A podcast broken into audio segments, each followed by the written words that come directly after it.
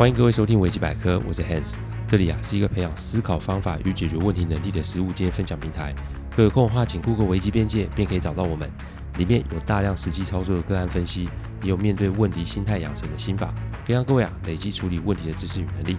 当然，如果真有问题无法处理，也欢迎各位与我们联络，我们提供顾问式的服务。维基百科分享每个个案都是经由向案件当事人或是客户取得同意及书面授权后才开始制作。我们每个个案都会先用文字档打好，进行录制，录完后交由案件当事人及客户听过，待他们觉得没有问题之后，再交由后制并上架。这是我们音频制作的程序。希望各位在分享维基百科之余，也可以向身边的人说明制作过程，好让给安心。有听过第一百二十三集的听众们，应该会对于空降主管有些印象哦。如果没有，欢迎回去听听哦。我们这个行啊，常会遇见很多有的没的状况。年前啊，状况一定是特多的哦。今天要讲的这个个案也是一样，呃，我有几个啊猎人头行业的朋友，这种行业啊其实也算是竞争激烈，所以服务多元啊也是有必要的。应该说是我们的建议会有一种这种价值性的服务，那专门针对这些已到任的客户们，对于他们的疑难杂症啊给予建议哦。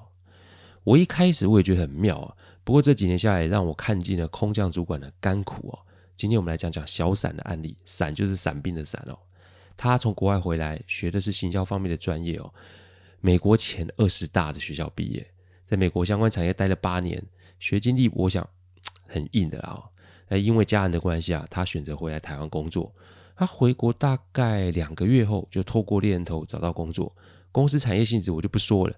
这个咨询啊，是他到任新公司不到一个月。就打给我朋友求救，这才会有今天这个个案例分享哦。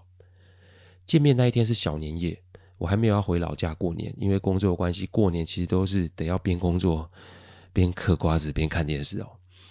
我们的工作啊，基本上是不会停的。也许人会觉得我们这一行工作很累，必须说有的时候真的是很累哦。但大多数是忙碌且愉快的哦。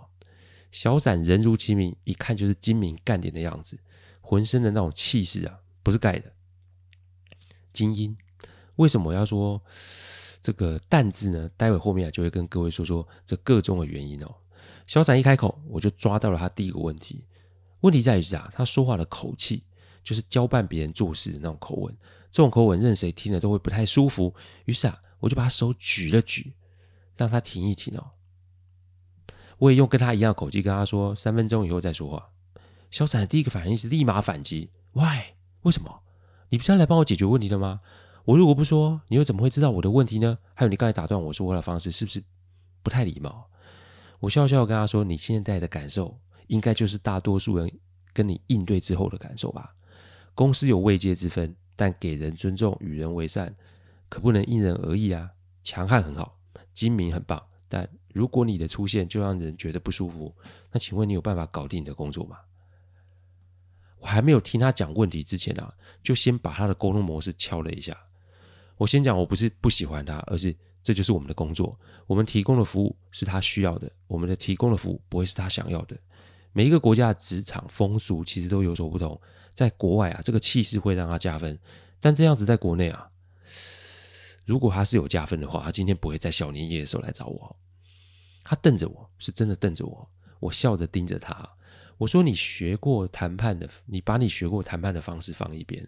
人啊，有千万种，你只有一种互动的方式，你觉得会有效吗？再来，你的位置只是一间公司的高阶空降主管，你有没有想过，哪怕我们今天发生冲突，甚至是撕破脸，我会有什么损失？但你又会有什么损失啊？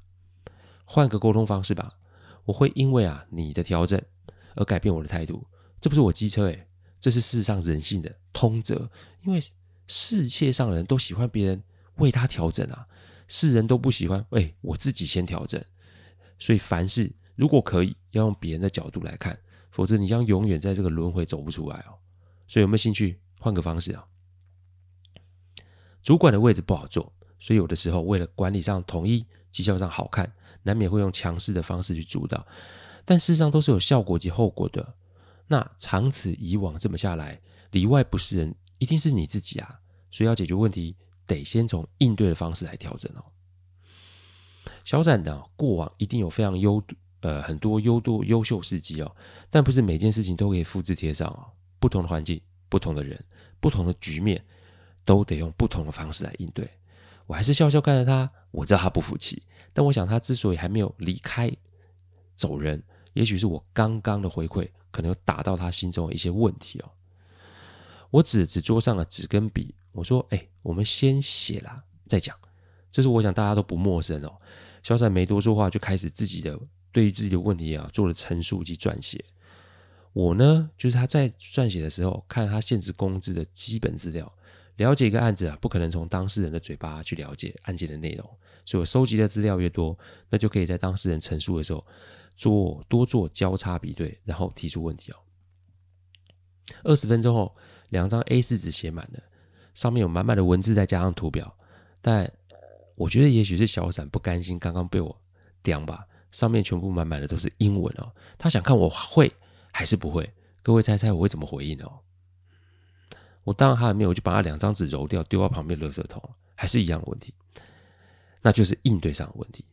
小闪啊，心中的那种强势，如果不处理，给再多建议也是没有用的。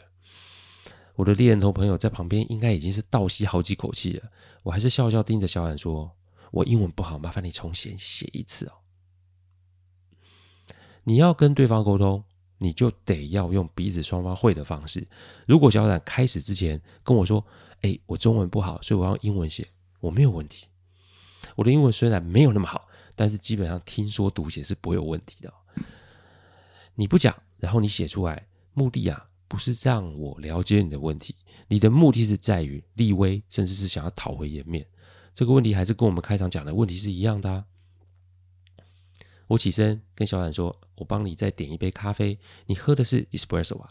你慢慢写，我去点哦。”他有些讶异看着我的反应哦，因为他以为我会看不懂英文，然后就装懂，接着被他主导今天的场面面谈的方向，或是因为我不懂英文，所以自卑，然后丢脸。更小 day 就离开现场，让今天的会议破局哦。但他却没有看到的是，我连他刚喝什么我都知道。这也是我待会要跟他说的：观察远比讲话来的有效。与其一直想要在别人的眼中留下什么印象，倒不如啊用尊重与沟通来建立彼此的关系才是哦。他应该气得不轻啊，不过他还是把东西写了一遍，没多久就好了。其实这也是我另一个用意啊，因为。第一遍整理的东西跟第二遍整理的东西是否一样？我走过去，把丢在垃圾桶里面的纸捡了起来，把纸摊开，我就开始比对这两份东西。中文写的，也就是第二份的文件里面有多了一段，那就是他曾经有想过这是不是他个人的问题。除此之外，这两份的文件并没有太大的差距哦。其实我把第一份文件扔掉，不是因为我想要直接点醒他，另一个重点在于我想要去比较。前后文件的内容有没有太多的差异？如果差异，那就代表小闪的想法并没有完全的说出来。写比讲难，但写比讲透彻。因此，透过几次书写的整理，会让小闪的想法开始聚焦。再加上这些年他在职场上的历练，哎呀，归纳的逻辑不会差啦。我们处理的方式是以客户出的东西来做分析的基础，所以情愿多花时间让客户。多做几次整理，也不要立马有动作。小闪这两份资料啊的问题啊，经归纳后，共有以下的几个问题。第一个问题，语言沟通的障碍，牛头不对马嘴哦。现在公司虽然是外商公司，但嘿嘿，大部分员工是东方人，所以他常有沟通上的问题。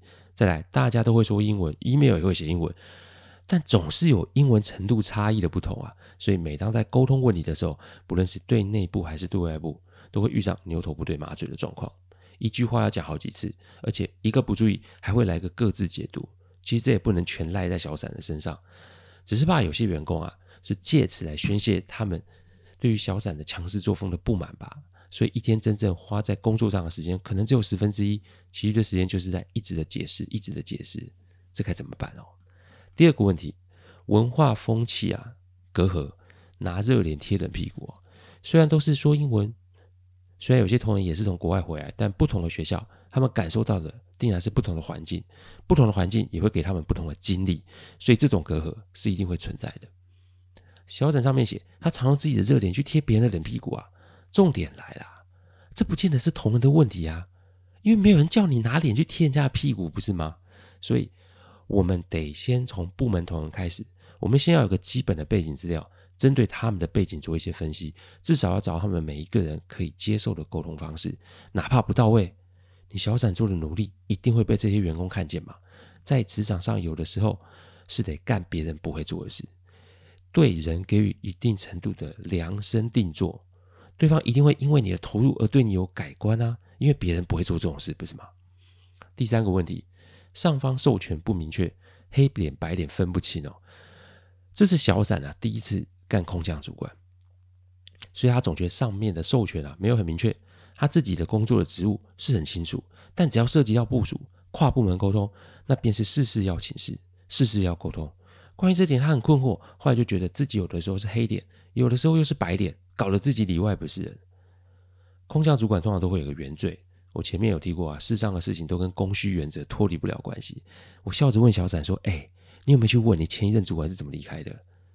我之所以要他去问，就是要让他知道啊，你的到来就代表某个人的离开嘛。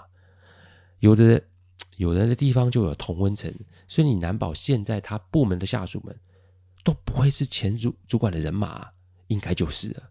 因此，上面的人在推行新政的时候，一定是推小展去当黑脸啊。所以，当小展与部署或是跨部门发生摩擦的时候，公司当然也会出来收拾，也是当白脸嘛。老板都喜欢当好人啊，有必要为了一个新来的高阶主管得罪大多数的人吗？这从来都不是一个管理上的问题啊，这从来都是一个人性上的问题哦。第四个问题，你想要引进自己人，你得先开掉别人啊。小展在这工作上设有既定目标。而这个目标如果想要达标，就得跟自己的部署还有其他部门合作。不过现在的他仍在克服沟通及文化上的问题哦。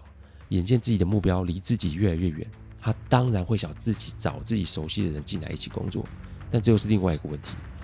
你想找新的人，那势必就得开掉现在的部门的人，哪怕的确是可以跟上面的要资源成立一个新部门，但这势必又会让自己承受更大的压力，因为。对老板来讲，你要什么我给你什么。但如果到了时间你还是没有成的话，这可不是自己没有工作这么简单。当然，公司也许是想借着他的手来处理掉公司的一些刺头的员工也说不定。但公司可不会这么直白的说出来啊。所以小闪也卡在这边不上也不下。四个问题点点出来之后，那接下来我们该怎么替他做分析及处理呢？这一切都要等下一集我们会有更多的分享及说明哦。感谢各位聆听，听完之后如果有任何的意见及问题，请上网站维基边界留言。我每周一中午都会有新的主题分享，若有任何想听的主题，也都可以让我们知道。再次感谢大家，我们下周再见，拜拜。